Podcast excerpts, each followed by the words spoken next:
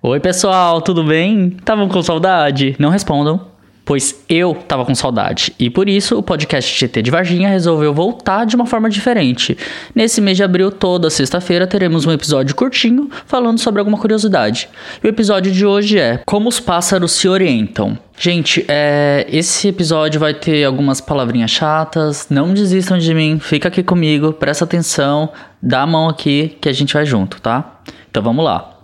Por muitos anos, pesquisadores souberam que aves migratórias usavam o campo magnético da Terra para se orientar. Alguns outros animais, como tartarugas e bois, também podem perceber e se orientar pelo magnetismo do planeta.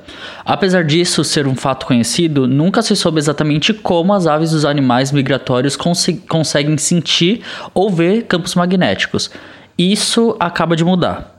Dois estudos da Universidade da, da Suécia e, da Alemanha eh, mostraram como as aves conseguem identificar o campo magnético da Terra. Os pesquisadores analisaram tordos e mandarins em busca de pistas sobre o GPS magnético desses animais. A descoberta é que esses pássaros possuem uma proteína chamada Cry4 em seus olhos. Gente, eu não sei se estou falando certo, mas se escreve CRY4, tudo junto. É que eu só tô falando isso porque eu achei meio estranho, né? Ser Cry For. Parece nome de música pop para quando você é traído.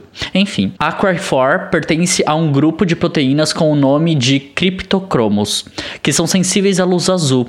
Acontece que essas proteínas também reagem na presença de um campo magnético. Dessa forma, os pássaros conseguem visualizar o norte do planeta. Outros animais e plantas também possuem esse tipo de proteína, principalmente associados ao ciclo circadiano e regulação de metabolismo. Mesmo que agora se saiba o que acontece, ainda existem alguns aspectos bem desconhecidos desse processo de localização. Agora vem uma parte mais chatinha, tá, gente? Mas vamos lá. Isso porque o campo magnético causa uma alteração no spin dos elétrons presentes na proteína. O spin ele é uma característica inata dos elétrons que influencia profundamente a organização deles ao redor de um átomo.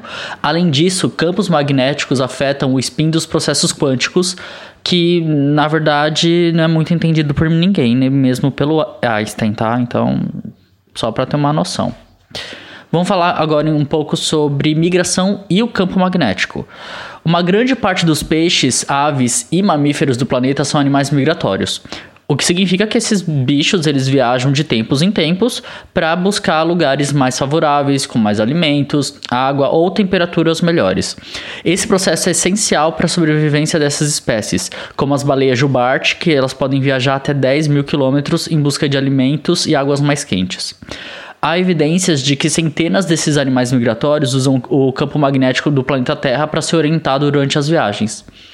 O campo magnético, por sua vez, ele acontece, ele acontece pela movimentação do ferro líquido na parte mais externa do núcleo da Terra. Esse movimento ele cria uma corrente eletromagnética ao redor de todo o planeta. Essa é a teoria do dínamo. Isso faz com que o planeta se comporte como um grande ímã com uma polaridade magnética. Esse campo, aliás, ele protege a Terra de tempestades solares e outros eventos astronômicos que poderiam, tipo, fritar todos os, os eletrodomésticos do planeta.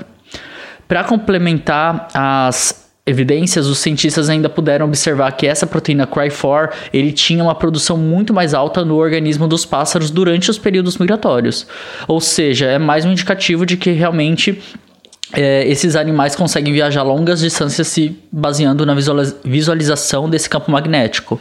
Só para vocês tentarem imaginar um pouco, essa visualização é como se eles vissem o campo magnético é, de uma forma mais clara. É como se eles vissem uma faixa mais branca no ar e eles falam: ah, ali é o norte, por exemplo.